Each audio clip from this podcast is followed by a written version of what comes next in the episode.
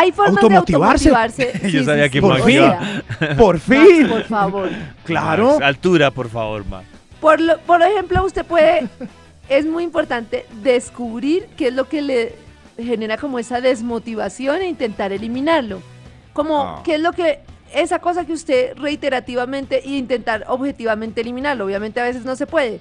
Pero si usted tiene un trabajo que no lo llena, si usted tiene, por ejemplo, esto no lo hace la gente. Mucha gente tiene amigos que lo desmotivan, que, lo, que no le convienen gente. y no es capaz de, de decir no me voy a ver más con esta persona, sino que sigue y otra vez vuelve y se toma un café con esa vieja que usted lo que hace es como hablarle mal. Hay mujer. mujeres que tienen mujeres que le hacen daño, que tienen amigas mujeres que le hacen daño, que son como quisquillosas, como y siguen viéndose Y con siguen ellas. sal- Sí.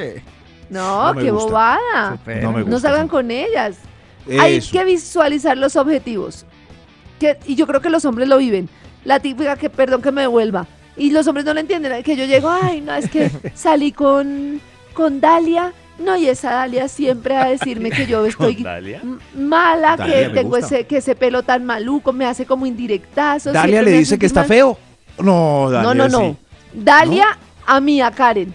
Entonces yo Ah, le digo, Karen. Pacho, ay, salí con Dalia, pero es que Dalia siempre me hace sentir mal, me dice que ella sí tiene tiempo para los niños y en cambio yo no. ¿Para qué sale con ella? Dice Sí, Pacho, ¿para qué sale claro, con ella? No salga con Eh, Dalia.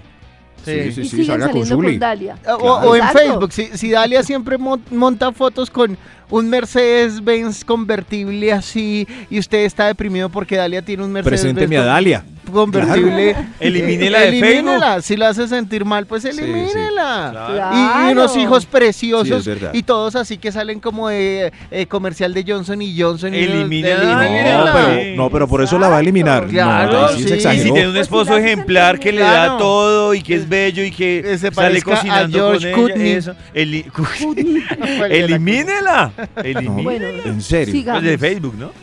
Sigamos. Visualiza tus objetivos. Elimínela. Es decir, qué quiero hacer, cómo quiero sentirme, qué es lo que quiero lograr en la vida realmente. No cosas así macro, sino, no sé, quiero sentirme tranquila, quiero estar bien, quiero todo. Es que Bueno, por eso que dice. Karencita, y devolviéndome al punto anterior unido con este, yo creo que uno lo friega mucho cuando uno es in- es inevitable compararse con alguien. Incluso, ni siquiera le estoy hablando de compararse con el presidente de la compañía. Cuando uno se compara con un compañero, ahí ya la vida, ya nada tiene No, sentido. El perdió, trabajo no tiene sentido. Pero yo digo que siempre habrá alguien como, Siempre. como más exitoso, como Y con mejor menos. familia. Como claro. referente.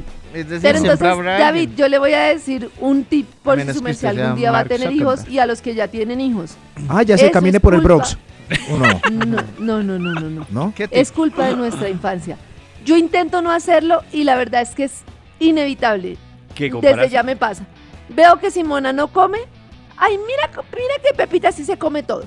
Ay, Ay, mira sí. que, Ah, mira sí, que yo no sé qué, sí está haciendo caso. Es. Eso es fatal porque ese es el hábito.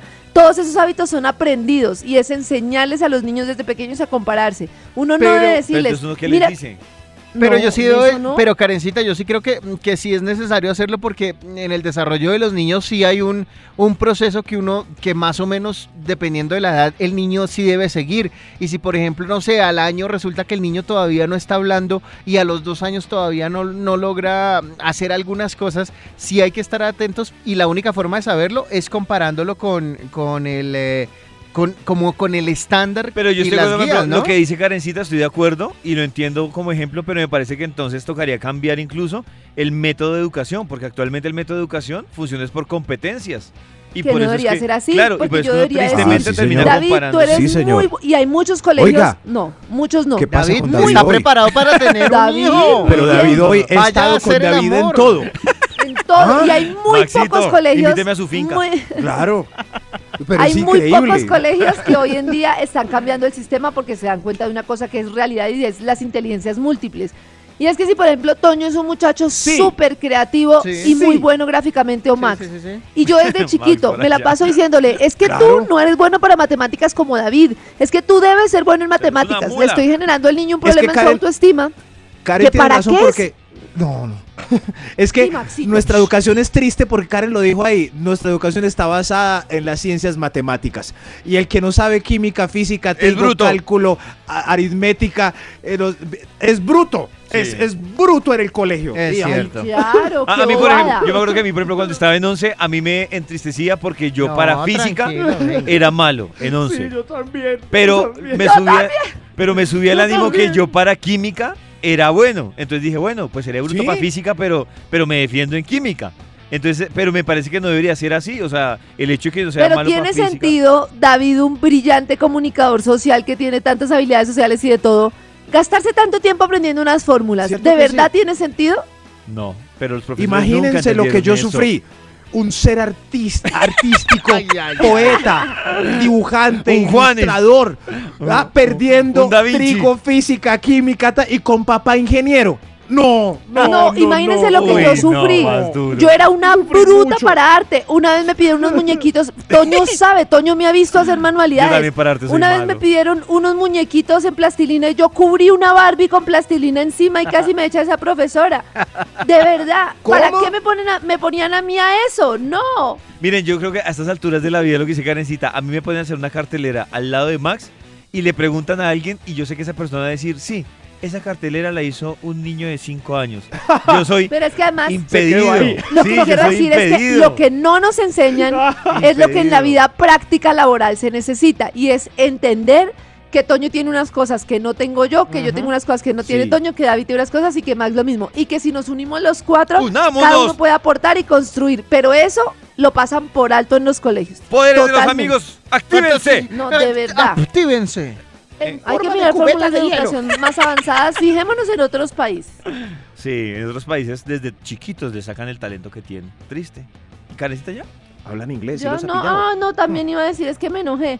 Pero Ah, también iba a decir que uno debe premiarse cada logro y pensar positivo. Tratar ¿Con siempre qué? pensar positivo. Con un chicharroncito. Exacto. En las mañanas, tu corazón no late, vibra.